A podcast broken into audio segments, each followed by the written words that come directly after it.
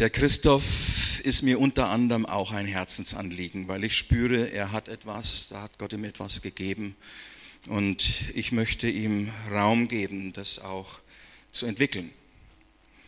Äh, er hat ja vor einiger Zeit bereits in einem der Jugendgottesdienste eine Kurzbotschaft gebracht, ist hin und wieder in der Gottesdienstleitung da. Und heute wird er zum ersten Mal seine erste normale Predigt im normalen Zeitrahmen halten. Ihr könnt euch erinnern an meine Verkündigung vor drei Wochen, glaube ich, war das, dass wir darauf achten, wie wir hören, wie wir hören.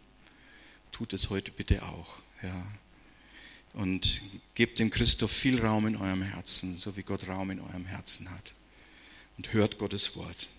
Gott segne dich dazu. Guten Morgen. Wenn ich so, okay, also, guten Morgen. Wenn ich sagen würde, ich äh, würde mich freuen, wäre das ein bisschen der falsche Ausdruck. Ich würde eher sagen, ich fühle mich unfassbar geehrt, heute Morgen vor euch sein zu dürfen und bin mir der Verantwortung bewusst, die es heißt, Gottes Wort zu euch zu bringen. Ich weiß nicht, wer von euch den Reformator John Knox kennt oder schon mal von ihm gelesen hat. Das war sozusagen der Martin Luther der Schotten und wenn es einen mutigen Mann in der Kirchengeschichte gegeben hat, dann war es er. Das war jemand, der ist als Galeerensklave auf, einem katholischen, auf einer katholischen Galeere eben versklavt gewesen. Und als seine äh, Wächter und Peiniger vorbeigekommen sind und alle Gefangenen eine Statue von Maria küssen mussten, und er, äh, es war, äh, er war dran und er hat die Statue genommen und hat sie ins Meer geworfen und hat gesagt, so, jetzt schaut mal, ob sie sich selber retten kann. Und von ihm hat die Mariah Stewart, die Königin von Schottland, die später ihren Kopf durch die Elisabeth I. verloren hat, gesagt, ich fürchte alle Armeen Europas nicht so sehr wie die Gebete von John Knox. Und selbst dieser Mann hat gesagt, dass jedes Mal, jeden Sonntag, wenn er an die Kanzel tritt, dann, dann tut er das mit Zittern. Und dann, das beruhigt mich ein bisschen zu wissen, dass selbst Männer, die unfassbar mutiger waren als ich selbst, das Gleiche gefühlt haben und ich würde euch heute gerne was aus dem Philipperbrief bringen. Genau Philippa 2, Kapitel, äh, Kapitel 2, Verse 1 bis 16. Und wir haben vor einiger Zeit bei Max und Doris im Bibelkreis den Philipperbrief durchgemacht. Und das war ein großer Segen für mich, weil mir die Materie deswegen ein bisschen schon vertraut war. Kurz, äh, wenn ich immer noch zu schnell rede, einfach jemand die Hand heben, gell, damit ich dann sehe, damit ich leiser, äh, langsamer reden soll. ja. Und äh, genau.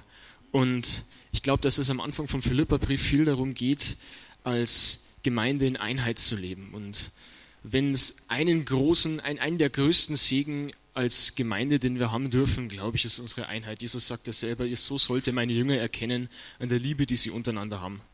Und ich habe da erst vor kurzem und vor fast kurzem zwei wundervolle Beispiele erlebt, nämlich äh, meine wundervolle Frau und ich sind jetzt nächsten Sonntag schon fast äh, schon ein Jahr verheiratet. Und äh, ja, ich hätte auch nicht gedacht, dass sie so lange mit mir aushält, aber der Herr, der wirkt wahre Wunder.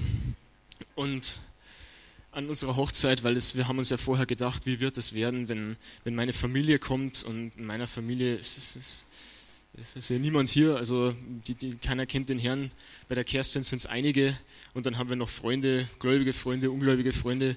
Wie wird es? Und danach war es so, dass meine Mama beeindruckt war von, von, von euch, wie ihr einfach geholfen habt, selbst wenn Leute, die nicht mehr leider zur Feier eingeladen werden konnten, weil unsere Kapazitäten einfach erschöpft waren, haben geholfen, standen in der Küche, im Bistro und waren einfach, haben einfach gezeigt die Liebe untereinander und dann bei, bei der Hochzeit von Leo und Theresa letztens, und ich glaube, ich äh, übertreibe nicht, wenn ich sage, dass wir vom Brothaus der fröhlichste Haufen da waren.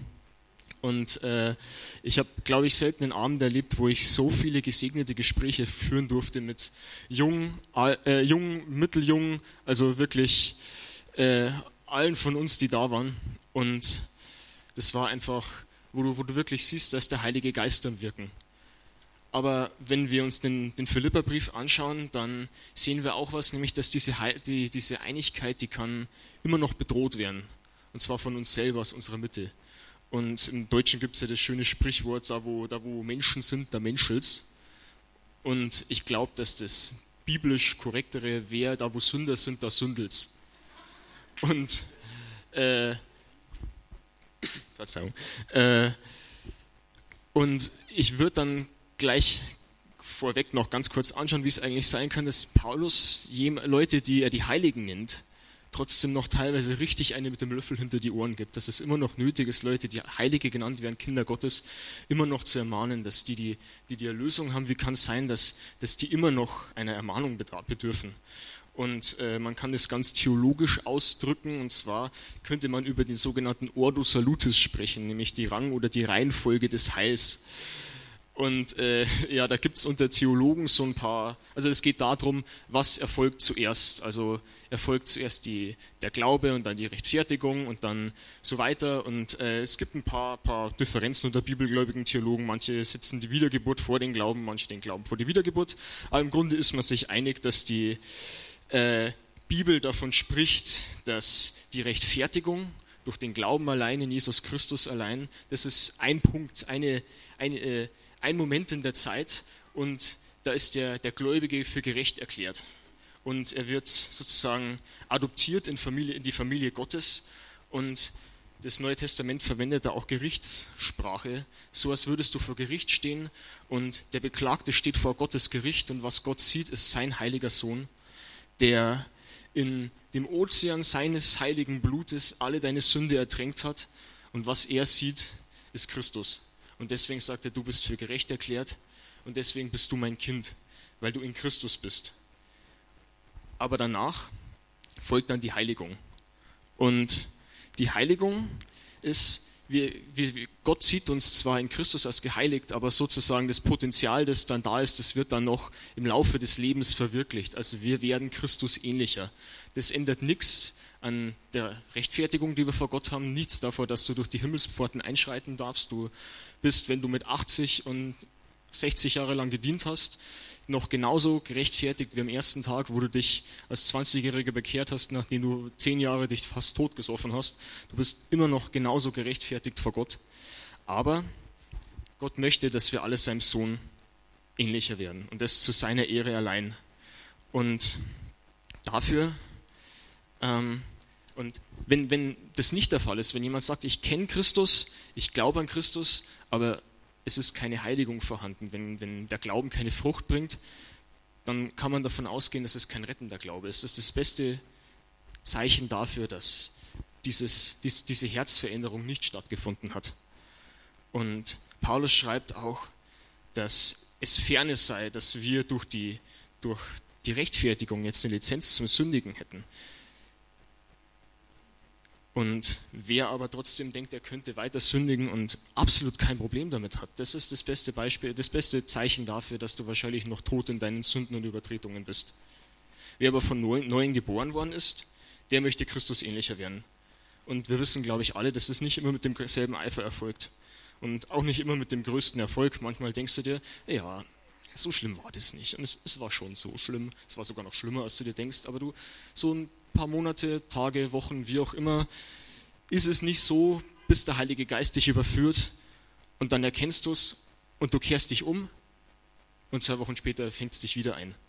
Und es ist nicht immer derselbe Erfolg. Manchmal ist es sofort weg, manchmal ist es ein Kampf über Jahre. Aber was da sein muss, ist die Richtung.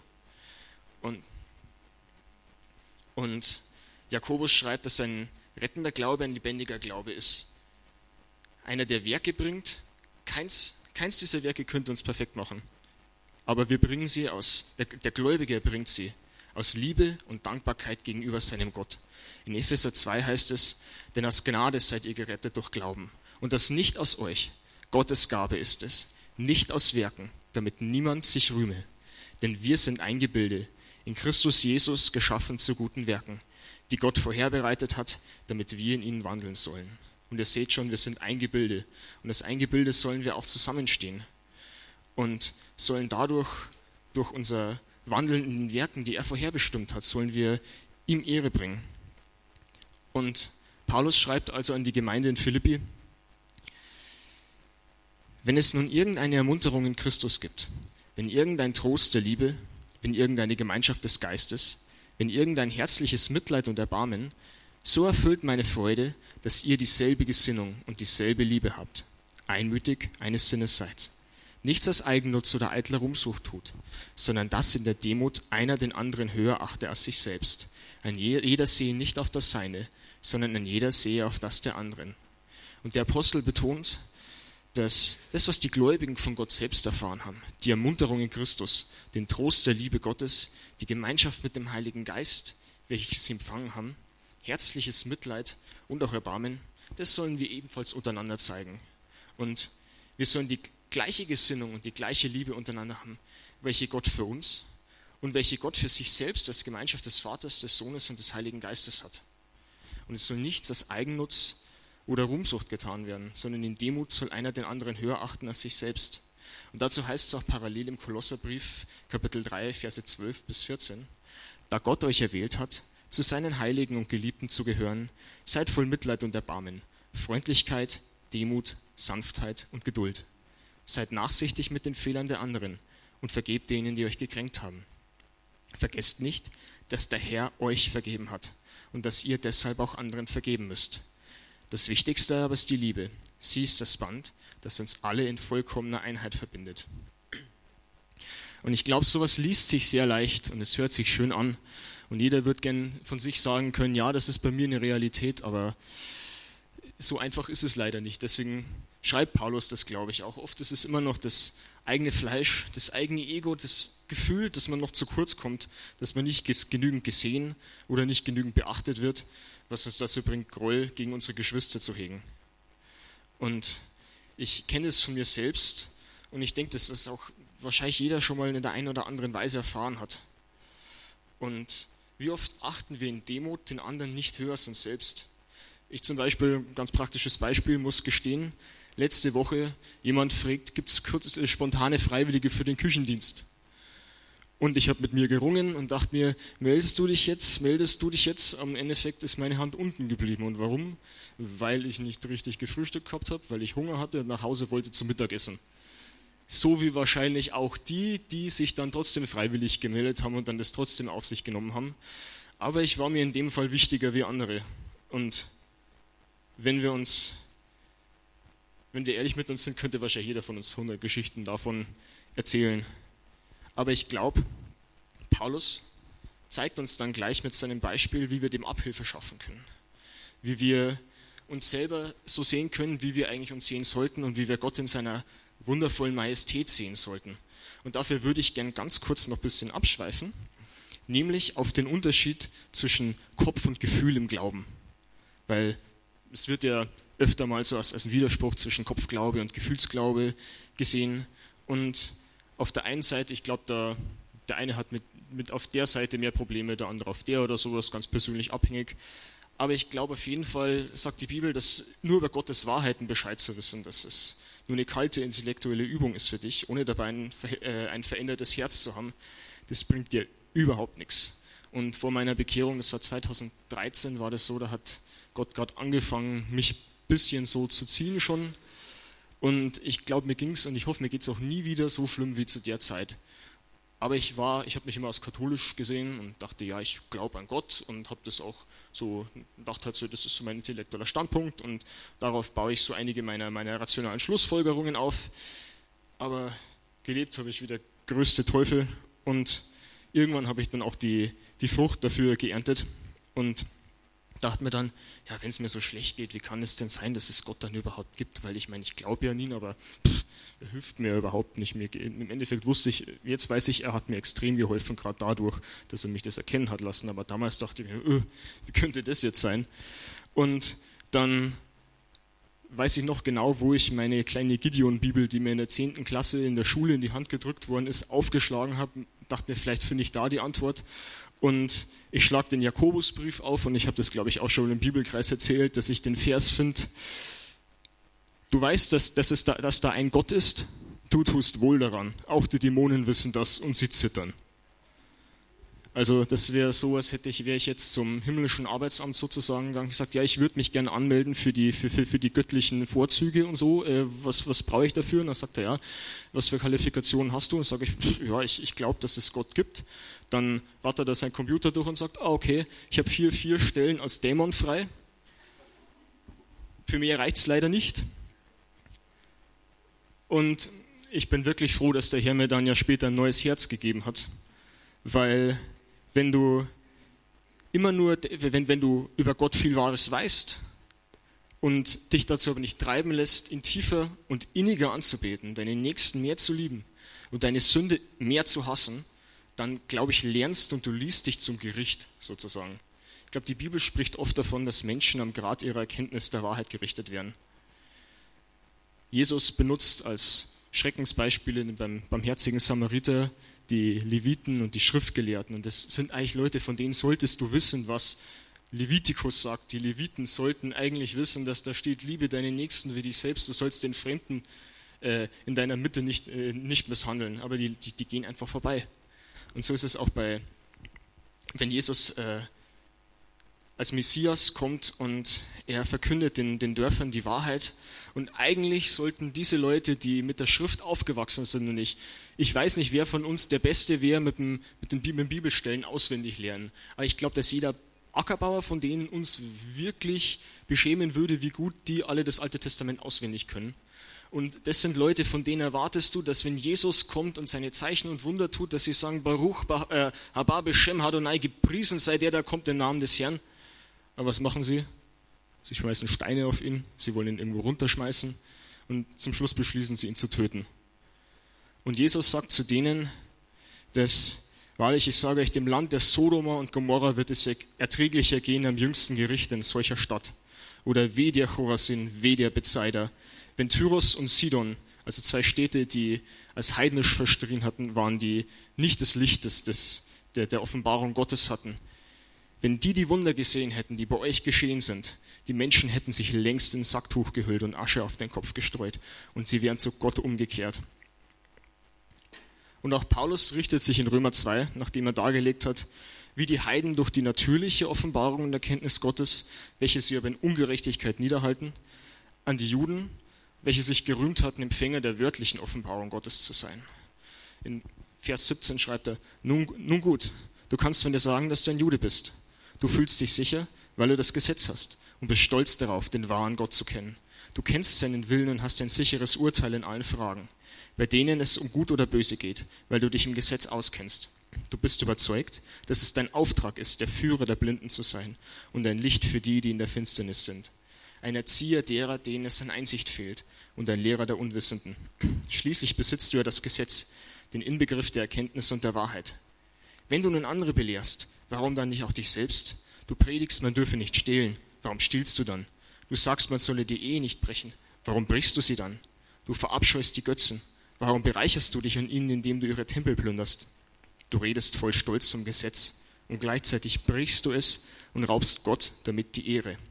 Genau wie es in der Schrift heißt, euretwegen wird der Name Gottes unter den Völkern verlästert werden. Und auf der anderen Seite ist mir aber auch schon öfter der Satz zu Ohren gekommen, ich brauche keine Theologie, ich brauche nur Jesus. Und das klingt erstmal ganz fromm, aber ich glaube, die Auffassung, keine Theologie, nur Jesus, der fallen spätestens dann die Räder ab, wenn man fragt, welcher Jesus denn gemeint ist. Ist es jetzt der Jesus, der weise Lehrer, der Liberaltheologen, den Sie aus dem Religionsunterricht noch kennt? Wer da durch musste, ich hoffe, es waren nicht so viele. Äh, oder der Jesus, der Revoluzer der Marxisten?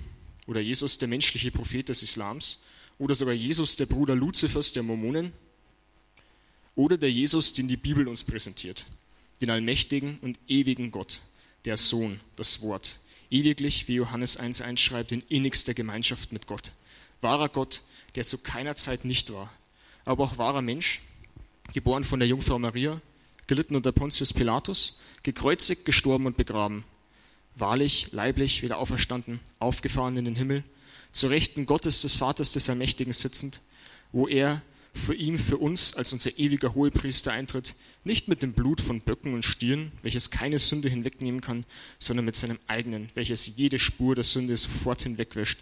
Der Jesus, der wiederkommen wird und herrschen wird in Ewigkeit? Ich glaube, die Antwort sollte klar sein. Und ich glaube auch, dass eine Theologie zu haben für jeden von uns unausweichlich ist und worauf es ankommt, ist, dass sie biblisch ist. Und man kann sagen, es ist schön und gut, aber worauf es ankommt, ist die Beziehung. Es ist so kopfloslastig, wichtig ist das Herz. Aber ich glaube, dass die Bibel in Bezug auf diesen angeblichen Widerspruch keinen Widerspruch sieht. Ich glaube, dass Jesus eher sagt, du sollst deinen Herrn, deinen Gott lieben mit deinem ganzen Herzen und mit deiner ganzen Seele und mit deinem ganzen Verstand. Also man kann in dieser Angelegenheit sozusagen von beiden Seiten vom Pferd fallen, aber ich glaube für ein Christenleben, das von Reife geprägt ist und von Frucht, dann braucht man, muss man auf beiden Beinen stehen. Und wir sehen, dass alleiniges Kopfwissen nicht errettet, aber es ist trotzdem wichtig zu wissen, wer denn der Jesus ist, an den wir glauben, ob es der richtige Jesus ist, weil nur der richtige Jesus, der kann uns auch retten. Und ich glaube, dass das Wort uns dadurch eben zeigt, dass Orthodoxie sozusagen zu Orthopraxie führt. Also auf Deutsch heißt es, dass Richtiges zu glauben uns immer dazu führen soll und auch wahrscheinlich wird, Richtiges zu tun. Tour des Wortes sollen wir sein und nicht nur Hörer. Und um Tour zu sein, müssen wir zuerst hören. Wissen, was Gott möchte und was wir tun und sollen und warum. Paulus, also die Predigtillustration, die Paulus hier gebraucht, und entpuppt sich auch bei genauerer Betrachtung als zutiefst theologische Wahrheit. Eine zutiefst theologische Wahrheit, die er benutzt, um uns in unserem praktischen Leben zu unterstützen. Und zwar in Vers 5, habt diese Gesinnung in euch, die auch in Christus Jesus war, der in der Gestalt Gottes war und es nicht für einen Raub hielt, Gott gleich zu sein.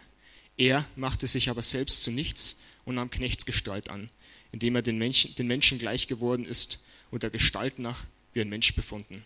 Erniedrigte er sich selbst und wurde gehorsam bis zum Tod, ja zum Tod am Kreuz. Darum hat Gott ihn auch erhoben und ihm den Namen verliehen, der über jeden Namen ist, damit in dem Namen Jesu jedes Knie sich beuge, der himmlischen und irdischen und unterirdischen, und jede Zunge bekenne, dass Jesus Christus Herr ist, zur Ehre Gottes des Vaters. Diese Verse werden auch als, nur als kleiner Funfact am Rande, auch als Carmen Christi oder Christus-Hymnus bezeichnet und sind im originalen Griechischen als Versform angelegt. Und das hat viele Bibelforscher dazu äh, äh, veranlasst zu glauben, dass wir hier sozusagen das älteste überlieferte Lobpreislied der frühen Kirche haben. Und äh, wir haben keine, außerhalb des Philipperbriefs haben wir keine Aufzeichnung davon, aber Paulus greift hier auf was Vertrautes zurück, um seinen Zuhörern was zu vermitteln. Und vielleicht geht es sogar auf wenige Jahre nach der Auferstehung Jesu zurück. Und es zeigt uns, dass der Sohn welcher sich in der Gestalt Gottes, also das heißt mit Gestalt Gottes, es wird dann verglichen mit der Gestalt eines Menschen, dass alle, alle Attribute, die, die Gott hat, alle seine Herrlichkeit, seine Macht, seine, sein, einfach das, was ihn, was ihn so herrlich macht, all das hat er nicht für einen Raub gehalten, das heißt nicht mit aller Kraft daran festgehalten, diese Privilegien zu wahren, und er hat die, die Gestalt eines Menschen angenommen, ja eines Knechtes, eines Sklaven. Und er ist wie später ein Konzil diese biblische Wahrheit sehr äh, bisschen, bisschen kompliziert, aber doch sehr gut ausgedrückt hat. Ein und derselbe Christus ist der, ist der eingeborene Sohn und Herr, der in zwei Naturen unvermischt, unveränderlich und ungetrennt und unteilbar erkannt wird. Das heißt, eine Person und trotzdem wahrlich Mensch und wahrlich Gott, ohne dass sich das vermischt hätte. Und das ist im Übrigen auch ein wundervolles Zeugnis für die Gottheit Christi. Wäre, Gott, wäre Christi nämlich nicht von selbst, von Natur her Gott, dann hätte er gar nicht Gottes Herrlichkeit mit dem teilen können. Jesaja, Gott spricht in Jesaja 48, 11, ich will meine Ehre keinem anderen geben. Nein, es wäre auch überhaupt keine Demut, Gottes An äh, Herrlichkeit nicht zu beanspruchen. Es wäre eine Blasphemie, wenn er es getan hätte. Wenn Jesus nur eine erhabene Kreatur oder der Erzengel Michael, wie die Zeugen Jehovas zum Beispiel glauben, wäre, dann wäre so ein Anspruch überhaupt keine Demut. Es wäre grobe Blasphemie. Es wird erwartet werden von ihm. Der Teufel wollte sich an Gottes Stelle setzen und er ist dafür aus dem Himmel gestürzt worden. Und als kleine Veranschaulichung würde man jetzt, ohne diese Berufe in irgendeiner Weise irgendwie schlecht reden zu wollen, zum Beispiel Sie vorstellen im Bundeskanzleramt, der Hausmeister oder die Sekretärin, würden wir die Demütigen nennen, wenn sie sich nicht anmaßen, sich, Angela, sich an Angela Merkels Stelle zu setzen neben ihr auf dem roten Teppich schreiten zu wollen, auf Staatsempfängen Donald Trump die Hand schütteln zu wollen, wer auch immer das möchte, aber äh, oder wer für die Fußballfans, wie wir gestern gesehen haben, wird der, wird der Balljunge in der Allianz Arena demütig sein, weil er unserem, unserem Standardspezialisten äh, Robert Lewandowski vom, vom Elfmeterpunkt den Ball klaut, um ihn selber auszuführen? Glaube, die Antwort ist ziemlich klar. Ich glaube, dass jeder gemäß seines Ranges wissen sollte, wo sein Platz ist, ohne dafür Lob zu erwarten, weil als Auszubildender bin ich auch nicht in die Vorstandssitzung und gesagt, Leute, ich bin hier, aber morgen bin ich nicht da, ich lasse euch mal in Ruhe, lobt mich bitte dafür. Aber Christus wird für diese Demut gepriesen. Christus, der wahrlich Gott ist, hat, hat so eine Demut an den Tag gelegt, dass er sich unfassbar klein gemacht hat. Und diesem, Paulus möchte, dass wir diesem Beispiel der Demut nun selber folgen. Und wenn wir die Verse in dieser Hinsicht genauer betrachten, also mir hat es die Sprache verschlagen, was für ein Widerspruch zu dem das ist, was wir als Menschen normalerweise für normal erachten. Das kleines Beispiel, wer von euch noch in die Schule geht oder Kinder im Schulalter hat oder sich noch an seine Schule erinnert. Meistens gibt es ja da so eklige Sachen wie Physiktests oder sowas, so ziemlich schwer, aber niemand interessiert sich dafür, weil es meistens ein Nebenfach ist. Und dann bringst du auf einmal die Note 5 heim, also wenn es noch gut gelaufen ist. Und die Mama steht da und sagt, mhm, okay, 5 Sagt er, ja, aber, aber unser Klassenbester, der sonst nur Einsen, der 1,2 hat, der, der, der dann Medizin studiert, der hat auch nur eine 4. Und so ist es gleich viel erträglicher für uns als Normalsterbliche nur eine Note schlechter zu sein, weil 5 und 4, da ist es nicht so der Unterschied.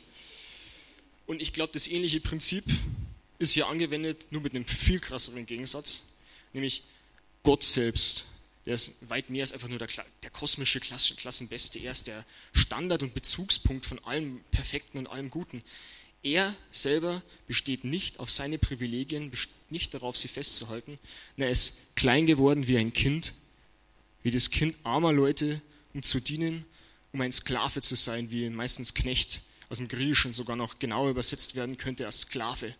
Wie viel leichter soll es dann uns Normalsterblichen, uns Sündern fallen, nicht mit aller Kraft an unseren Privilegien festhalten zu wollen und einander, die wir in Christus alle gleichgestellt sind, zu dienen. Dazu hat mal einer der Reformatoren geschrieben, Christi Demut bestand darin, sich aus dem Stand größter Verherrlichung hin zum Stande tiefster Schande zu erniedrigen. Unsere Demut besteht darin, davon Abstand zu nehmen und selbst durch Fehleinschätzungen aufzuplustern. Er gab alle seine Privilegien auf. Von uns wird lediglich erwartet, von uns selbst nicht höher zu denken, als es uns zusteht. Ist nun der Sohn Gottes selbst von so großer Höhe herabgestiegen? Wie töricht, dass wir, die wir doch nicht sind, uns im Stolz erheben wollen. Zitat Ende. Ja, er, er aber machte sich selbst zu nichts und nahm Knechtsgestalt an, indem er den Menschen gleich geworden ist und der Gestalt nach wie ein Mensch befunden. Christus hat nicht aufgehört, als Gott zu existieren. Das wird der Definition, was es überhaupt heißt, Gott zu sein, widersprechen. Gott kann niemals aufhören zu existieren. Vielmehr hat er seine Macht verhüllt für eine kurze Zeit auf Erden. Und er hat die Form eines Sklaven angenommen. Er hätte, wie wir es in der Begebenheit mit der Verklärung auf dem Berg sehen, wo, wo Petrus so überwältigt ist, dass er anfängt, Unsinn zu labern, äh, wo er sagt, lass uns Hütten bauen und selber dann es dann heißt, dass er nicht wusste, was er da redet, dass er hätte diese Herrlichkeit zeigen können, aber er hat sie verschleiert. Das hätte ihn, hätte ihn auch an seiner Mission, glaube ich, gehindert. Und er hat sich uns Menschen gleich gemacht. Er wurde der Gestand nach wie ein Mensch. Er sah von dem, von dem, den du nicht anschauen kannst, ohne zu verbrennen, weil er so heilig ist, hat er sich zu einem normalen jüdischen Zimmermann gemacht. Der sah nicht aus wie, wie ein Model aus, aus, aus sonst einer Zeitung, sondern die, die haben äh, die Hohepriester haben dann einen Verräter gebraucht mit Judas, der ihn überhaupt identifizieren konnte. Es wird uns nichts Ungewöhnliches oder Auffälliges an seinem Äußeren berichtet. Ein einfacher Zimmermann aus Galiläa. Geboren, auch in den niedrigsten Umständen, von einer armen jüdischen, äh, einem armen jüdischen Mädchen, einer Jungfrau, welcher vorgeworfen worden ist, eine illegitime Beziehung gehabt zu haben. Und das sollte uns auch zeigen, dass das, was bei Gott für groß erachtet wird, bei den Menschen oft nicht wird. Und es sollte uns ermutigen, dass wenn wir durch ähnliche Dinge durchgehen, dass wir im Dienste Gottes nicht von Menschen für groß erachtet werden, dass uns das trotzdem nicht davon abbringen sollte, ihm weiter zu folgen, weil zum Beispiel im zweiten Jahrhundert hat der, der heidnische Philosoph äh, sich darüber lustig gemacht, über das Christentum, weil Christi Geburt ja so niedrig gewesen wäre. Wenn schon ein Gott kommt, dann hätte er doch, wenn dann schon, eine Hasmonea-Prinzessin im Haus des Herodes zu seiner Mutter nehmen können oder doch gleich irgendeines im Haus von Augustus, weil das hätte man halt so gemacht. Aber was er gemacht hat, ist, er hat, ist durch eine Davidstochter zur Welt gekommen. Ein, ein Mädchen, die eigentlich in der wirklichen Thronfolge, wenn jemand das, äh, die Geschichte von Israel kennt, das ist eigentlich die wirkliche, äh, das wirkliche Adelsgeschlecht des, des, Geschlechts Davids, nicht die Hasmonäer, die dann durch die Makkabäer-Revolte, soweit ich mich richtig erinnern kann, an die Macht gekommen sind. Aber die hat in dieser Welt überhaupt nichts gehabt. Und ich glaube, man sollte sich auch von menschlichen Maßstäben nicht trügen lassen, wenn man das vielleicht auf den ersten Blick nicht erkennt, aber jemand in Wirklichkeit eine Tochter oder ein Sohn des Höchsten ist, weil Gott nach anderen Maßstäben handelt. Der, Gott sieht das Herz, der sieht nicht das Äußere. Und ich glaube, dazu können wir alle Halleluja sagen. Dank dem Herrn, dass er sich so klein gemacht hat, dass armselige Sünder wie wir gerettet werden können. Dass er nicht die Elenden vergessen hat, sondern die Großen klein und die Kleinen groß gemacht hat.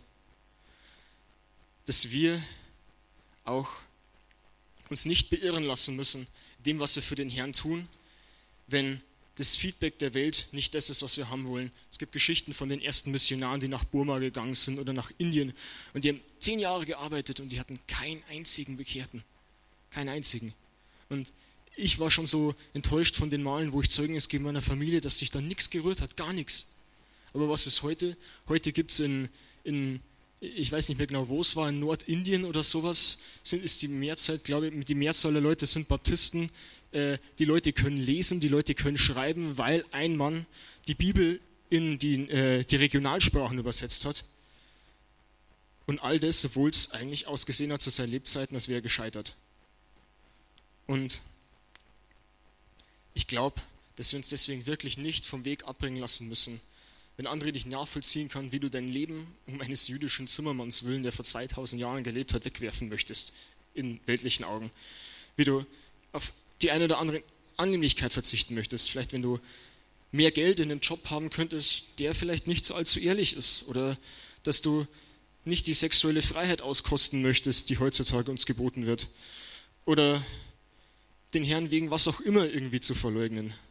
Na, ich glaube, wenn wir begreifen, welche unfassbare große Liebe er uns erwiesen hat.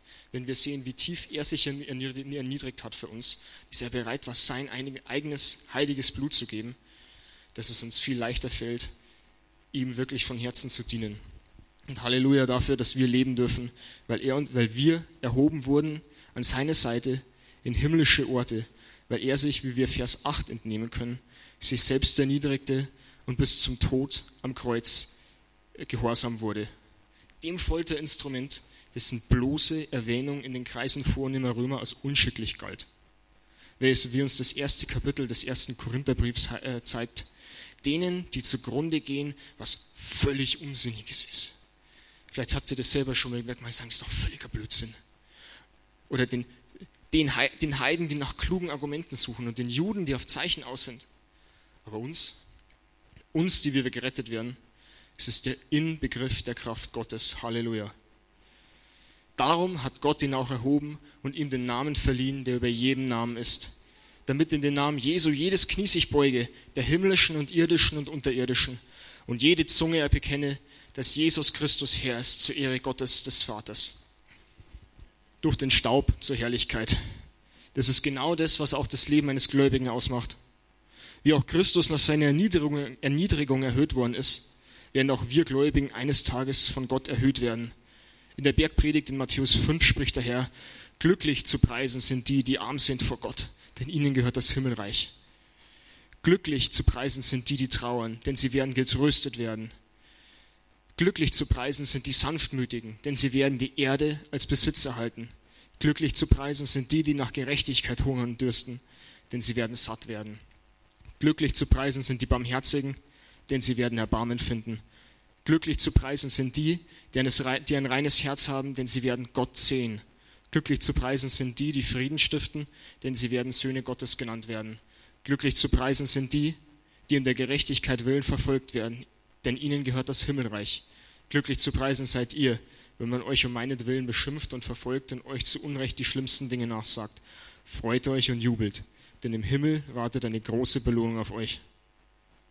Und egal, wo du oder wer auch immer gerade durchgeht, egal wie erniedrigt du dich fühlst, sei dir gewiss, dass Christus schon gewonnen hat. Das hat er schon vor 2000 Jahren. Und jedes Knie wird sich beugen und jede Zunge bekennen. Ich sehe da keine Ausnahmen in der Stelle. Ich hoffe, die meisten werden es besser früher als später tun. Es ist eine unglaubliche Hoffnung für uns, aber es ist auch eine Warnung und sogar eine Drohung an alle, die das Knie noch nicht gebeugt haben. Denn das Ende ist schon bekannt. Er ist der Herr. Du kannst nicht als unbeteiligter Beobachter Jesus betrachten und sagen, warten wir mal, was passiert, mal schauen, wie es alles ausgehen wird, mal schauen, ob Jesus jetzt gewinnt oder ob er verliert. Sehen wir schon. Vielleicht hast du mal auf Facebook oder im Internet irgendwo dieses grässliche Bild gesehen, wo Jesus und der Teufel über, den, über der Erde Arm drücken. Also ich glaube, das könnte ferner von der Realität nicht sein. Er hat schon gewonnen. Die Kämpfe, die jetzt noch stattfinden, sind im Grunde nur die Aufräumaktionen in der längst eroberten Stadt. Und die letzten Widerstandsnester werden jetzt noch ausgehoben. Für uns ist das nicht immer angenehm. Es dauert auch länger, als es für uns Menschen normal unserem Lebens, unserer Lebensspanne entspricht. Manche wird es sogar ihr Leben kosten. Aber er hat schon gewonnen. Herr ist er jetzt schon über alles. Also kommt alle zu ihm, egal wer, egal wo, zu seinen und auch nur zu seinen Bedingungen. Was schließen wir daraus, liebe Freunde, wie Paulus in Vers 12 schreibt? Ihr habt immer befolgt, was ich euch weitergegeben habe. Hört aber nicht nur auf mich, wenn ich bei euch bin, sondern erst recht während meiner Abwesenheit. Arbeitet mit Furcht und Zittern an eurer Rettung. Er lobt für das bereits Erbrachte, aber er mahnt auch nicht nur zu gehorchen, wenn der große Apostel selber zusieht oder wenn der Pastor zusieht oder wenn die Geschwister zusehen oder wenn die Ehefrau zusieht. Nicht nur mit Augenwischerei zu dienen, sondern wirklich immer zu dienen, auch wenn es keiner sieht. Gott sieht's. Und wie oft muss ich mir selber die Frage stellen, mache ich das, um von anderen gesehen zu werden? Bin ich wie der Pharisäer, der in der Straßenecke laut betet, um von den Menschen von seiner, ob seiner Frömmigkeit bewundert zu werden? Oder diene ich dem Herrn aus Hingebung meines Herzens? Überlege ich meinen Dienst in der Gemeinde hinzuschmeißen, weil ich einmal kein Danke bekommen habe? Oder wie sieht es von mir von Montag bis Samstag aus, wenn ich nicht viele andere Christen in meinem Leben habe, denen das egal ist? Wenn ich kein Bild aufrechterhalten muss vor anderen Geschwistern? Ich glaube, das sind Dinge, mit denen wir alle zu ringen haben. Aber ich glaube auch, dass Jesus jedem, der ihn wirklich folgt, da auch helfen wird. Und weiter heißt, arbeitet mit Furcht und Zittern an eurer Rettung und mit Rettung, wie wir vorhin angesprochen haben, ist hier nicht die Rechtfertigung im Speziellen gemeint. Das heißt nicht, dass wir den Stand vor Gott erarbeiten müssen. Dem widerspricht die Bibel an einer Vielzahl von Stellen. Die Rettung ist hier, wie im Anfang angesprochen, eher die Verwirklichung unserer Heiligung, die, die Gesamtheit unserer Erlösung, dass wir nicht nur durch den Glauben allein gerechtfertigt sind, sondern auch dann die Frucht bringen, die dieser rettende Glaube hervorbringt.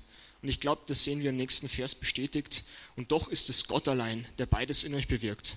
Er schenkt euch den Willen und die Kraft, ihn auch so auszuführen, wie es ihm gefällt. Und wenn Gott dir ein rettendes Herz geschenkt hat, dann gibt es dir auch aufs Herz, danach zu eifern, ihm ähnlicher zu werden. Nicht durch gute Werke sind wir errettet, sondern zu guten Werken, geschaffen als Arbeiterschaft in Jesus Christus. Und all das, bei all dem, was ihr tut, hütet euch vor Nörgeleien und Rechthaberei. Ich glaube, man sagt, steht der Tropfen hüllt den Stein. Und so ist in der, in der, im Gemeindeleben, aber im Glaubensleben allgemein, wenn ich immer am Nörgeln bin, wenn immer der Tropfen der Unzufriedenheit auf meinen Stein der Zufriedenheit tropft, dann ist das, glaube ich, ein sicheres Rezept, eine Gemeinschaft zu spalten oder meine eigene Zufriedenheit zu zerstören. Und ich glaube, genau da ist es wichtig, das können wir gar nicht oft genug tun, was für ein Christus es eigentlich ist, der uns errettet hat, wie, was für ein Wurm in mir doch gerettet worden ist. Ich glaube, das ist wirklich das beste Rezept, sich dagegen zu schützen, in solch einer Geisteshaltung zu leben, nämlich in der Geisteshaltung zu leben, zu wissen, wer der wahre Christus ist und was er für mich getan hat. Und Paulus schreibt dann, denn euer Leben soll hell und makellos sein. Dann werdet ihr als Gottes vorbildliche Kinder mitten in dieser verdorbenen und dunklen Welt leuchten wie die Sterne in der Nacht. Ich glaube, ich muss jetzt nicht lange ausholen, um zu beschreiben, was alles verdorben und verloren in dieser Welt und finster ist. Da würden wir morgen noch da sitzen. Aber wir als Christen haben auch nicht die Hoffnung, auf Veränderungen weltliche Methoden zu setzen. Es ist der Geist Gottes, der uns verändert, weil die, der kleinste Baustein sind wir Menschen und wenn wir Sünde im Herzen tragen, dann, dann wirkt sich das auf andere aus. Und so, wenn der Heilige Geist uns verändert, verändern wir auch unser Umfeld. Und wie viele Ehemänner sind schon, durch den Geist, äh, sind schon gerettet worden für Christus, weil die Ehefrau durch Gottes Geist sanft und liebevoll geworden ist. und jahrelang für ihn gebetet hat? Oder habt ihr euch schon überlegt, ob vielleicht noch eure Urenkel dem Herrn dienen werden und ihn lieben werden, weil ihr euch die Mühe gemacht habt, eure schreienden und zappelnden Kinder die Bibel zu lernen und ihnen das Evangelium zu predigen? Dass ihr durch gemeinsames Lesen und Beten vor dem Essen mit so einer Horde wild gewordener Zwerge, wo du denkst, da kommt gar nichts an, im Endeffekt den Grundstein für Generationen leidenschaftliche Jesus-Jünger gelegt hast. Oder dass dein Chef stutzig wird und am Ende seine ganze Familie sich bekehrt, weil du nicht bereit bist, unehrlich zu arbeiten und etwas zu unterschlagen, wo du dafür die Chance gehabt hättest. Und er dadurch zum Fragen geführt wird. Aber ein, Erfolg, also ein Versprechen auf Erfolg gibt es für all diese Dinge auf jeden Fall nicht. Manchmal tun wir wirklich unser menschenmöglich Bestes. Wir sind so nett, wie es nur geht. Wir predigen so viel Wahrheit, wie es nur geht. Das passiert überhaupt nichts. Aber unglaublich oft glaube, das zeigt die Kirchengeschichte und das zeigen wahrscheinlich auch die Erfahrungen von vielen, die hier sitzen, die selber durch sowas hierher geführt wurden, dass de, genau das ist, was der Herr benutzt, um solche Menschen zu sich zu ziehen. Und ich hoffe, ich bin jetzt nicht der Einzige, der, der von sich denkt, so, so viel hell leuchten, das schaffe ich doch niemals. Ich fall doch so oft und ich hoffe, dass ich nicht selber als das, das der Posterboy oder das Postergirl fürs Christsein erhalten muss. Vielleicht der Max oder die Heide, aber nicht ich. Und deswegen, ja, wahrscheinlich würde die, die Person das Gleiche dann auch sagen, nicht ich. Aber dazu fügt Paulus nämlich auch diesen ermutigenden Vers an zum Schluss. Dazu müsst ihr unerschütterlich an der Botschaft Gottes festhalten, die euch das Leben bringt. Wie gut ist es doch, wie wundervoll, dass wir nicht auf Basis unseres eigenen Tuns Frieden mit Gott haben, sondern auf Basis seines Tuns. Dass wir nicht irgendwelche, irgendwelchen vermeintlichen Wundern hinterherjagen müssen, dass wir nicht einfach Dinge erfinden müssen und behaupten, es wäre der Geist Gottes, obwohl das nicht gewesen wäre, dass wir uns einfach auf sein, auf sein Wal äh, Wirken und sein Walken, Walten verlassen können, auf sein Wort, auf sein Evangelium, dass wir uns nicht den wankelmütigen Windungen und Schwingungen unseres trügerischen Herzens vertrauen müssen, sondern wie der Hebräerbrief schreibt, dass wir einen sicheren und festen Anker haben, der uns mit dem Innersten des himmlischen Heiligtums verbindet, den Gott und Menschen Jesus Christus, der uns mit seinem Blut als ewiger Hohepriester ins, der mit seinem Blut ins, als ewiger Hohepriester ins Allerheiligste hineingegangen ist und alle Sünden ein für allemal hinfortgetragen hat, bei dem jeder Zuflucht findet, der kommt, der niemanden fortstößt, bei dem selbst der schlimmste aller Sünder ein Kleid weiß wie Schnee erhält, der gekommen ist, um zu suchen und zu finden, das, was verloren war, indem wir Frieden und auch Kindschaft mit Gott dem Vater genießen dürfen in der Gemeinschaft des Heiligen Geistes. Schließen wir mit den Worten des Paulus. Wenn Jesus dann kommt, kann ich stolz auf euch sein, dass ich, ich nicht umsonst bei euch gewesen bin und mich nicht vergeblich um euch gemüht habe. Ja, Lasst uns festhalten an Christus. Lasst uns dafür sorgen, dass auch dann der gute Paulus stolz auf uns ist.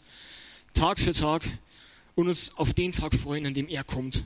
Und wir ihn sehen dürfen, unseren wunderschönen Gott, unseren König, unseren Bruder, unseren Herrn, unseren Freund Jesus Christus von Angesicht zu Angesicht. Amen.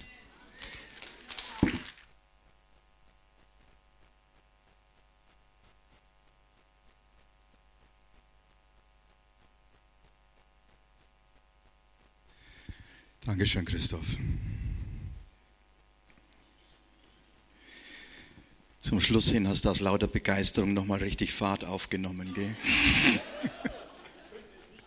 Ich möchte noch Gelegenheit geben, dass wir auf dieses Wort auch reagieren.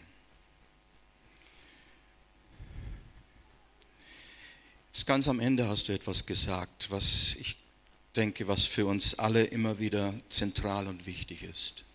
Frieden mit Gott zu haben. Wir haben Frieden mit Gott. Ich weiß aus der Seelsorge, und es gab auch schon Punkte in meinem eigenen Leben, wo man in Gefahr steht, diesen Frieden zu verlieren. Wo der Glaube vielleicht schwächelt und dünn wird.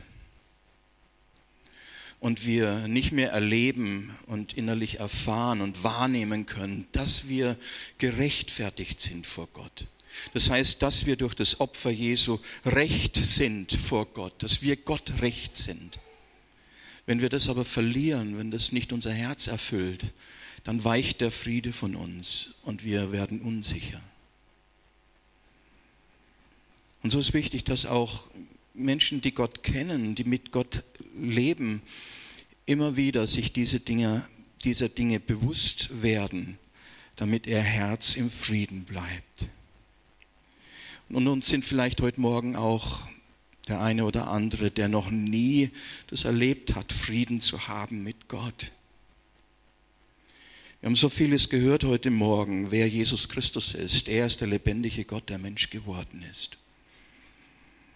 Und wenn du nach Hilfe in deinem Leben suchst, wo dein Leben wirklich eine Veränderung und eine, Perspektive bekommt, die über das hinausgeht, was du bisher erlebt hast, die dir eine Ewigkeitsperspektive gibt, über alles Vergängliche hinaus, und wo du eine Erlösung findest, die dein Herz, das nicht wirklich frei ist, freisetzt, dann komm zu dem, der uns alle unsere Sünden vergibt, der gekommen ist, um für uns zu sterben, damit wir dieses neue Herz haben können. Ein Herz, das Frieden hat mit Gott. Brauchst nicht eine lange Strecke zurückzulegen, um das zu haben, sondern es genügt, wenn du von deinem Herzen her zu diesem Gott kommst und mit ihm sprichst innerlich. Dass du zu ihm kommst im Geist und sagst, Jesus, vergib mir. Ich glaube, dass du der Sohn Gottes bist, dass du für meine Sünden gestorben bist und dass du auferstanden bist. Ich glaube, dass du Gott bist, dass du die Wahrheit bist. Hilf mir, hilf mir, dich zu erkennen. Vergib mir. Und du wirst merken, weil das kein psychologischer Effekt ist, sondern weil es Wahrheit ist, dass wenn du mit Gott in Kontakt kommst und dir deine Sünden vergeben sind und das, was dein Herz so zu zu nagelt und, und zumüllt, wenn das weggenommen ist, dann entsteht eine Freiheit und eine Freude und ein, ein Friede, der wahrlich ist, höher als unser ganzes Denken, der größer ist und höher als alles. Das ist, was Gott schenken will. Ich möchte den Christen unter uns sagen und denen, die vielleicht Christus noch nicht kennengelernt haben, Lasst uns jetzt noch mal einen Augenblick nehmen. Der Herr sagt dir heute Morgen, du bist gerechtfertigt. Du bist mir recht. Glaube an meinen Sohn und sein Opfer. Und das darfst du für dich annehmen, auch wenn du schon 20 oder 30 Jahre Christ bist, auch wenn etwas an deinem Leben zerrt, was dir vielleicht immer wieder deutlich machen will, ja, du bist gar nicht so gut. Wie kannst du im Frieden mit Gott leben? Perfekt bist du immer noch nicht. Jawohl, genau. Gott hat es mit den Nicht-Perfekten. Er nimmt die an, die nicht vollkommen sind. Aber er schenkt uns die Vollkommenheit in Christus. Das ist nicht die unsere, das ist die seine. Und die darfst du dir schenken lassen. Und die darfst du annehmen. Wir stützen uns nicht auf uns selbst, sondern wir vertrauen allein auf den, der alles für uns getan hat. Er hat einen Namen. Dieser Name ist Jesus. Und Jesus bedeutet, Gott rettet. Gott rettet. Wenn du ihn noch nie kennengelernt hast, dann kannst du das jetzt auch tun. Er ist bereits hier. Du brauchst nur dein Herz öffnen und sagen, Jesus, komm. Hilf mir. Ich will dich kennenlernen.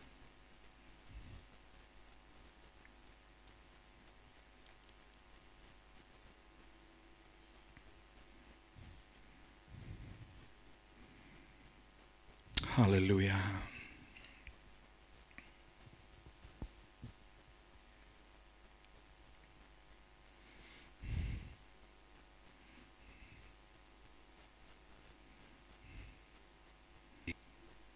Jesus, wir bergen uns in deiner Hand heute Morgen. In die Hände, die durchbohrt sind für unsere Sünden, die uns erlöst haben wir danken dir, dass wir bei dir zu Hause sein dürfen, dass du uns zurufst zu kommen und nicht ferne zu bleiben. Vater, ich danke dir für jeden, der heute Morgen da ist. Wir sagen dir, wir brauchen dich. Wir sind einfach froh, dass du dein Ja zu uns gegeben hast, Herr. Dass du uns nicht versäumst und nicht verlässt, sondern dass du treu bist allen denen gegenüber, die dich anrufen.